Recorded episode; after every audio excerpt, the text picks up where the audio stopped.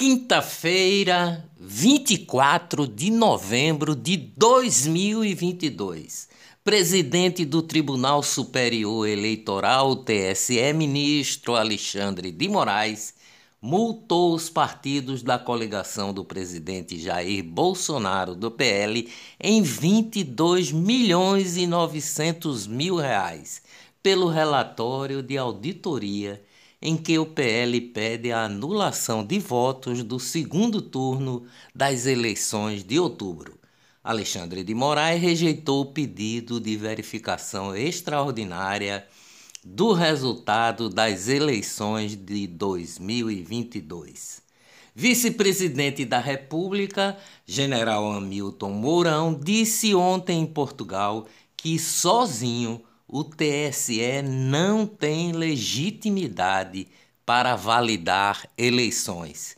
Vice-presidente da República afirmou que o processo eleitoral brasileiro está viciado e que aqueles que não concordam com o resultado que deu vitória a Lula para presidente têm o direito de se manifestarem contra.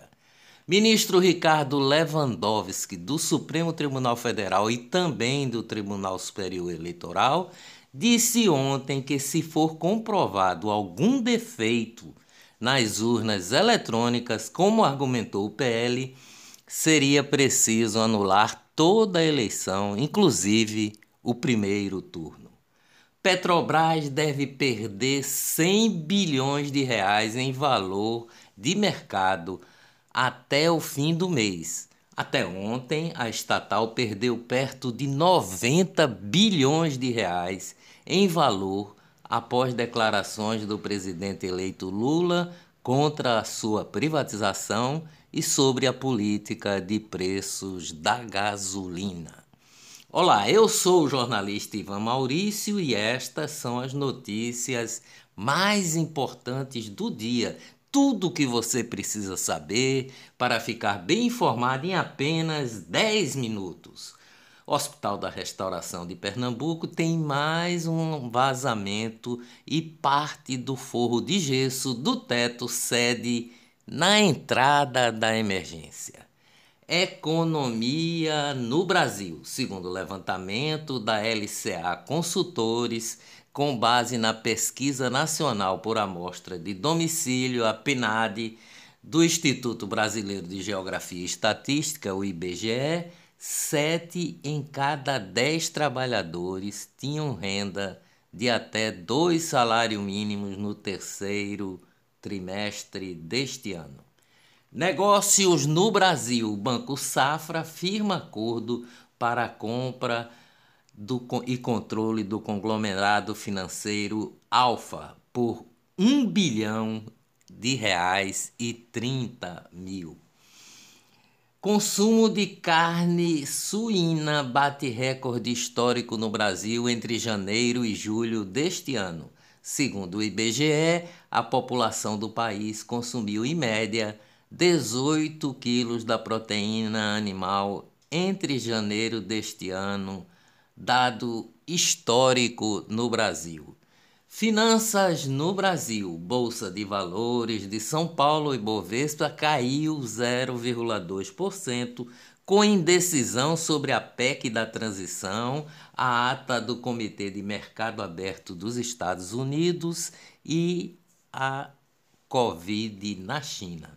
O dólar caiu 0,2% e passou a valer R$ 5,35. Desmonetização. YouTube decidiu ontem desmonetizar todos os canais da Jovem Pan. A iniciativa é da própria plataforma de compartilhamento de vídeos e não pelo cumprimento de eventual decisão da Justiça. Em comunicado, o YouTube informou que o canal do programa Os Pingos nos Is incorreu, abre aspas, em repetidas violações das nossas políticas contra desinformação nas eleições e das nossas diretrizes de conteúdo adequado para publicidade, incluindo as relacionadas a questões polêmicas e eventos sensíveis atos perigosos ou nocivos, além de outras políticas de monetização. Fecha aspas. Corrupção. Polícia Federal faz busca na casa de ex-senador Romero Jucá em Roraima. O ex-senador, que é pernambucano, Romero Jucá, é alvo de operação da Polícia Federal por suposto desvio de 500 milhões de reais. As fraudes teriam ocorrido em convênios fechados entre 2012 e 2017 do estado de Roraima, quando Jucá era líder do então governo. Smoke Free, ex-governador do Rio de Janeiro, Sérgio Cabral, desmaiou e passou mal na manhã de ontem na unidade prisional da Polícia Militar ao saber que seu filho mais novo, José Eduardo Cabral, foi preso na Operação Smoke Free da Polícia Federal. Segundo a Polícia Militar, Sérgio Cabral recebeu atendimento médico dentro da unidade e seu estado de saúde é considerado estável. Segundo a Polícia Federal, o grupo alvo da Smoke Free atua pelo menos desde 2019 vendendo cigarros em área de facções criminosas do Rio de Janeiro por meio de um acerto com essas organizações. As notas fiscais dos produtos eram falsificadas ou às vezes nem sequer eram emitidas o grupo causou um prejuízo de 2 bilhões de reais à União. Os Supremos da Corte. Câmara dos Deputados já tem 171 assinaturas para instaurar a CPI, Convenção Parlamentar de Inquérito, que investigará abuso de autoridade de ministros do STF e do TSE. Senadores Eduardo Girão, Luiz Carlos Reisen, Stevenson Valentim, Lazier Martins e Plínio Valério apresentaram um pedido de impeachment do ministro Luiz Roberto Barroso do Supremo Tribunal Federal por infrações graves à lei orgânica da magistratura. Plenário do Conselho Nacional de Justiça determinou por maioria a abertura de revisão disciplinar e o afastamento cautelar do juiz titular da primeira vara de Floriano, no Piauí, juiz Noé Pacheco de Carvalho, por beneficiar o seu próprio filho em uma decisão. O juiz Noé continuará e continua recebendo o salário sem trabalhar.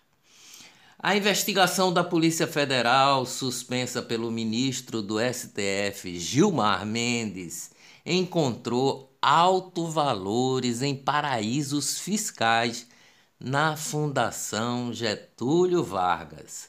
A Operação Sofisma, deflagrada pela Polícia Federal, identificou 487 milhões em movimentação financeira de dirigentes e dirigentes e ex-dirigentes da Fundação Getúlio Vargas, a FGV. As quebras de sigilo ficaram pelo menos verificaram pelo menos 36 milhões enviados ao exterior, o que, segundo a Polícia Federal, envolve o uso de contas em paraísos fiscais. Os valores têm origem em contratos da FGV com entes, entes públicos para privatizações, obras de infraestrutura e construção de prédios estatais. Política: PDT e republicanos anunciam apoio à reeleição de Arthur Lira para a presidência da Câmara dos Deputados. Dessa forma, Ambas as legendas abrem mão de lançar candidaturas próprias para eleições na presidência da Casa, que deve ocorrer em fevereiro de 2023. União Brasil também oficializou ontem apoio a Arthur Lira na presidência Câmara em 2023. Transição. Equipe de transição da governadora eleita Raquel Lira diz que o atual governo contratou obra de presídio sem verba assegurada e aciona o Tribunal de Contas de Pernambuco.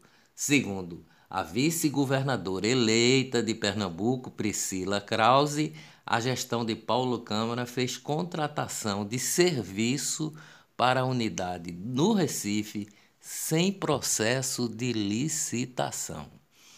11 deputados federais de Pernambuco já estão na transição do governo Lula. Equipe de Lula enfrenta impasse com cúpula do Senado e é, a força, e é forçada a adiar a PEC fura-teto. Ex-ator da Globo, Pedro Cardoso, criticou a nomeação do nome do deputado federal Alexandre Frota, do PROS de São Paulo, para integrar a equipe de transição do governo Lula. Aventureiro alpinista social, disse Pedro Cardoso sobre Alexandre Frota. Cristiano Zanin, advogado de Lula, está responsável pelo relatório sobre cooperação judiciária internacional e Estratégia Nacional de Combate à Corrupção e à Lavagem de Dinheiro no governo de transição. Dias melhores virão, com certeza. Até amanhã, se Deus quiser.